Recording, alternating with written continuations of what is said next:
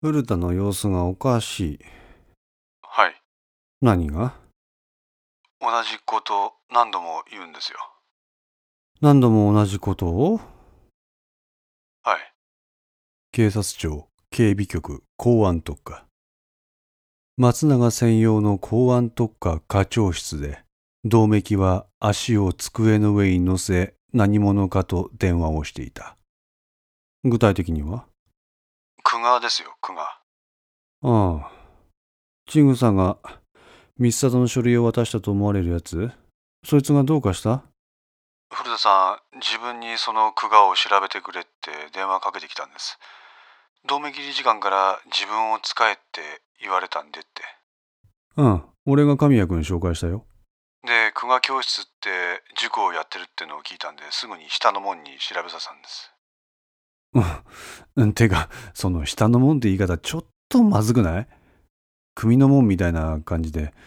あでも、一応自分、今は人友会の若頭ってことになってますんで、殺官として振る舞うと下の門がいい顔をしません？ああ、そう。ものの10分してですよ。また古田さんから同じ電話がかかってくるんです。同じ電話。はい。久我教室の主を調べろって。久我は空気の空に換算の換。門構えって。あらら。えっと、さっきも電話もらいましたがって言ったんですけど、それはわしを語った別の門やって言うんです。で？で、これがあと2回繰り返されました。銅メキの表情が険しくなった。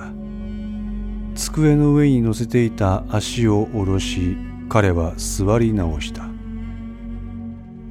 パタッと電話が止んで数時間後また古田さんから着信が入ったんです。そしたら次は久我じゃなくて菅を調べろって。菅はい。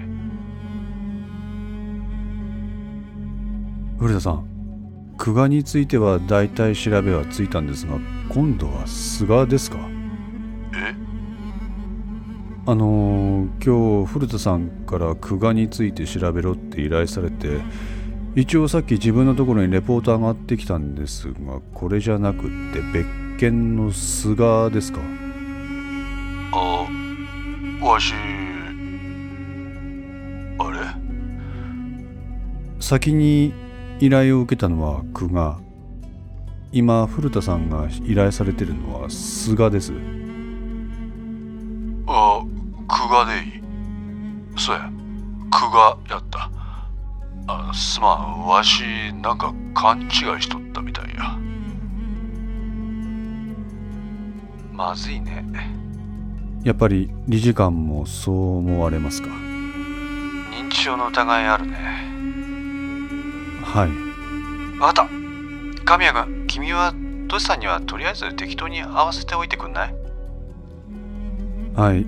んですがどう適当に合わせればいいのか正直分かりません。何せ身近にそういう人がいないもんで。とにかくこの手の人は言うことはいはいって聞いておくんだ。しかしこうも同じことを何度も繰り返されると気持ちはわかる。けどそれが一番円滑にことが運ぶ。とにかく怒ったり否定することだけはしないようにね。はい。トシさんのことは俺の方で専門医に当たってみるから。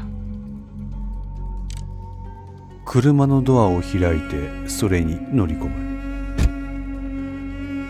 はあ。その冴えない表情はあれでしょう。え？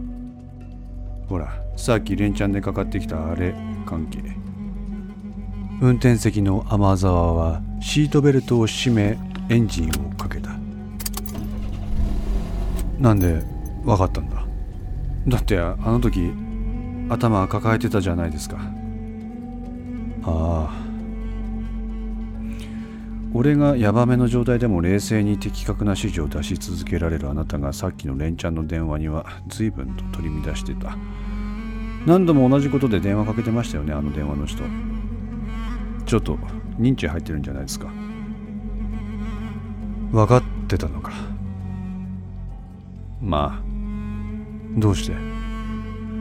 まあ身近にあんな感じの人いたんで。いたああ死んでませんよ施設に入ってます親御さんとか天沢はうなずく親父です。ああ、そうか。さっきの電話、めっちゃデジャブでした。その人、あなたとどういう関係なのかは知りませんけど、とにかく、はいはいって聞いておいた方がいいっすよ。ああ。それ、言われた。あ、そうですか。それは、賢明なアドバイスです。でも、正直しんどいんだけど、それは相手も一緒。相手は好きでそういう状態になってるわけじゃない。病気がそうさせてるんです。そう思うだけで少しは優しくなれませんか。神谷は天を仰ぐ。はあ。はあ、って言ってもなかなか厳しいんですよね。他人なら結構客観的に接することできるんですけど、下手に知った中だとね。ほら、正常な状態の相手と今の容量を得ない相手を比較してもどかしくてイライラしてしまう。自分もついカーッとなって、親父をアホバカ呼ばわりしたことありましたよ。そう。神谷さん結構イラついてるから、結構深い仲だったんですね。まあ、ね。頼ってるんですよ、その人。神谷さんを。この天沢の一言が神谷に刺さった。古田の容量のえなさに苛立ちを覚えていた神谷は自分の強量さを恥じた。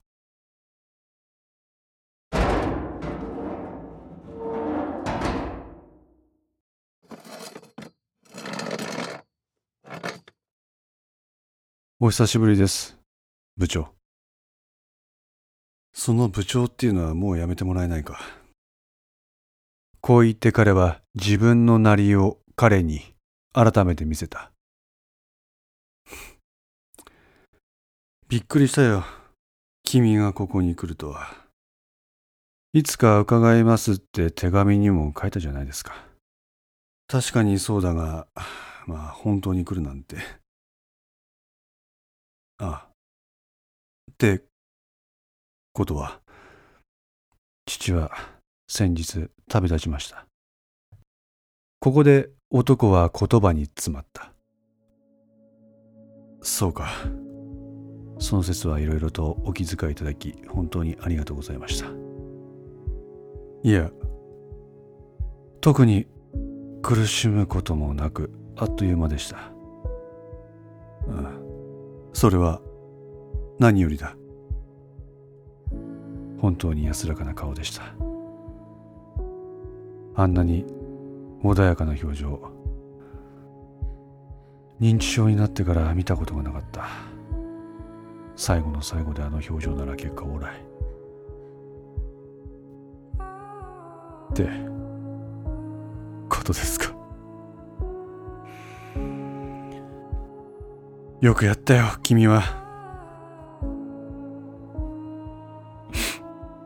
ありがとうございます。目の前の男がこらえきれず涙する様子を見て彼もまた目頭が熱くなった。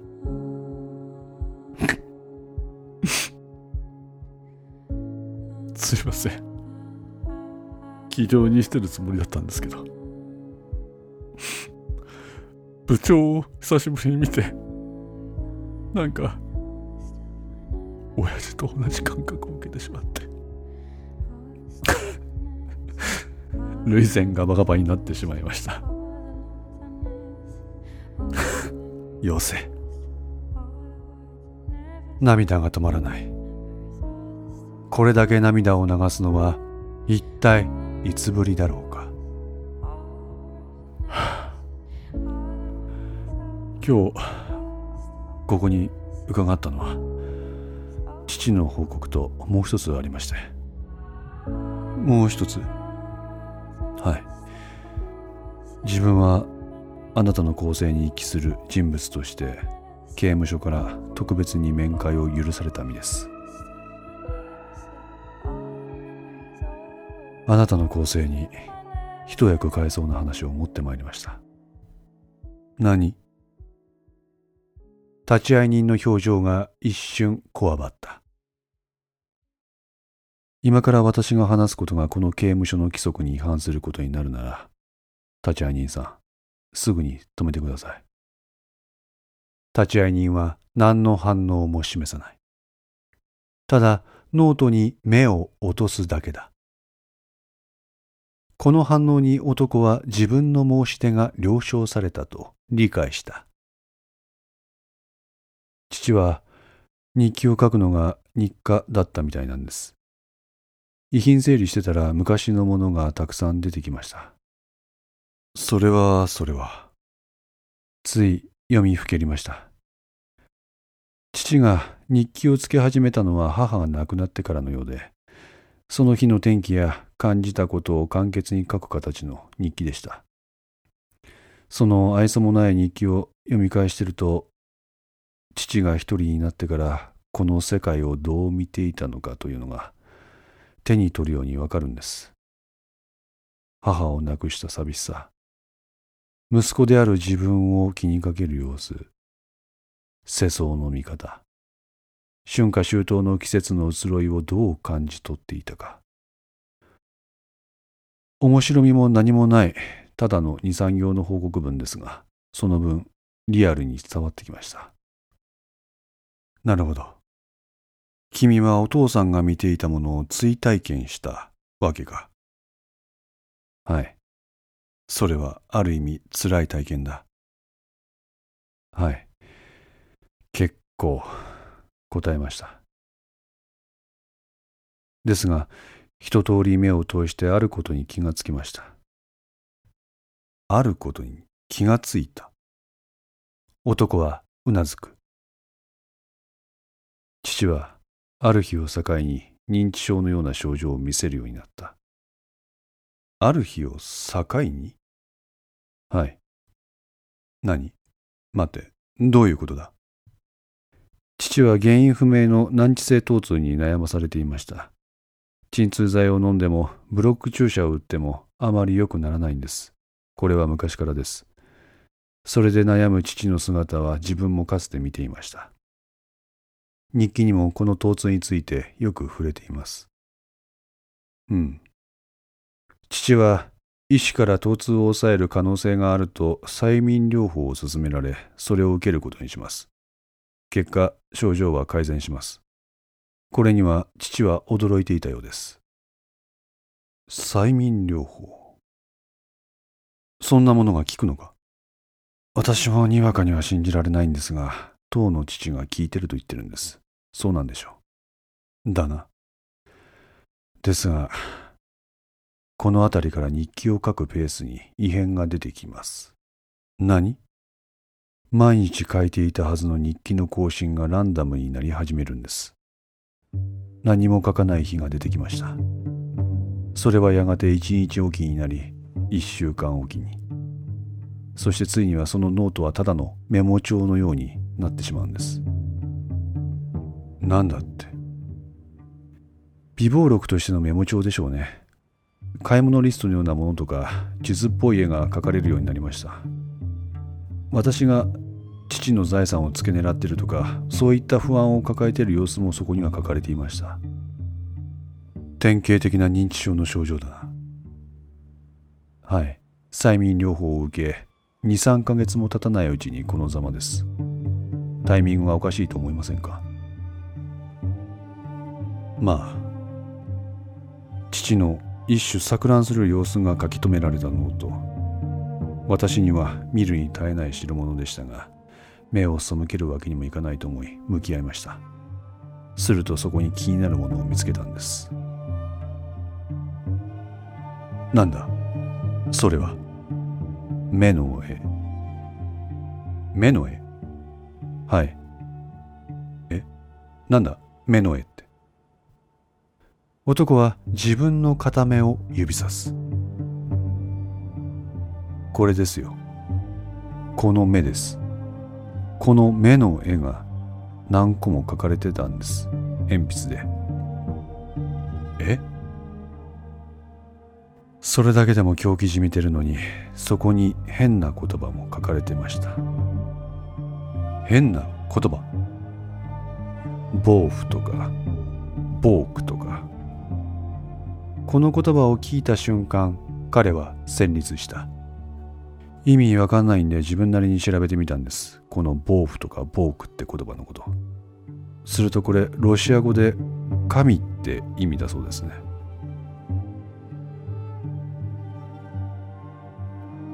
それ椿さでも同じ意味で使われる。少し間を置いて放たれたその言葉に男はうなずいて答えた。父はロシアとか椿さんには関心も何も示したことがなかった。そんな父がこんな言葉をノートに書き記す。これは普通じゃありません。普通じゃないことが父の身に起きていた。しかも催眠療法とかを受けた頃からです。椿さんといえば今川さん。あなたなら何か知ってるんじゃないかと思ってここに来ました。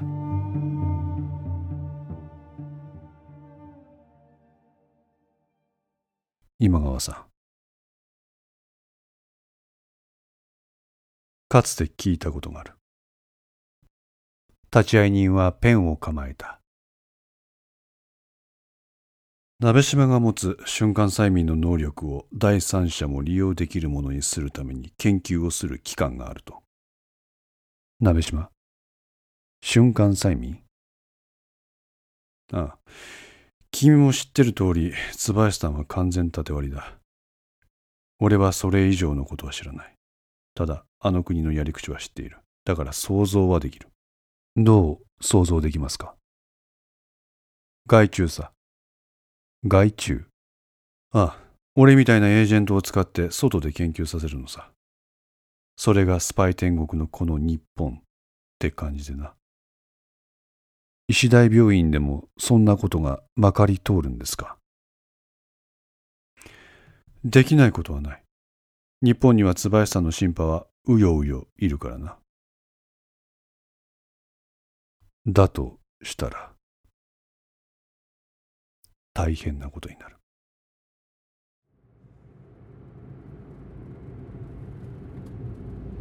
ご苦労様でした。できる限りのことはやりました。ありがとうございます。報告は入っています。え報告？はい。横に座っている彼は封筒を男に手渡すこれは謝礼です。受け取っておいてください。受け取った瞬間かなりの額が入っていると想像がつく厚みを感じた。こんなにいいから何も言わずに。男はそれをカバンにしまった。父親を実験台にされたんですから。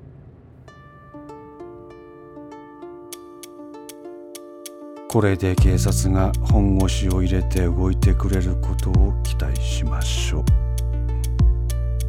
はい。5のセンスリーいかがでしたでしょうか？このお話は毎週土曜午前5時に1話ずつ更新できるよう鋭意作成中ですが現在事情がありまして不定期更新となっています。また最近1話から聞けないとの声をよく寄せられます。ポッドキャスト番組紹介欄にシーサーブログのアドレスを追加しました。そちらからお聞きください。ご意見やご感想がありましたら Twitter の DM やウェブサイトのお問い合わせからお寄せください。皆様の声は私にとって非常に励みになりますのでぜひともよろしくお願いいたします。お寄せいただいた声には実質ですが何かしらの返信をさせていただきます。また iTunes Music Store の中のレビューも頂戴できれば嬉しいです。闇と船 F の活動状況については Twitter をメインに報告いたします。よろしければぜひフォローください。それでは皆さんまた次回。ごきげんよう。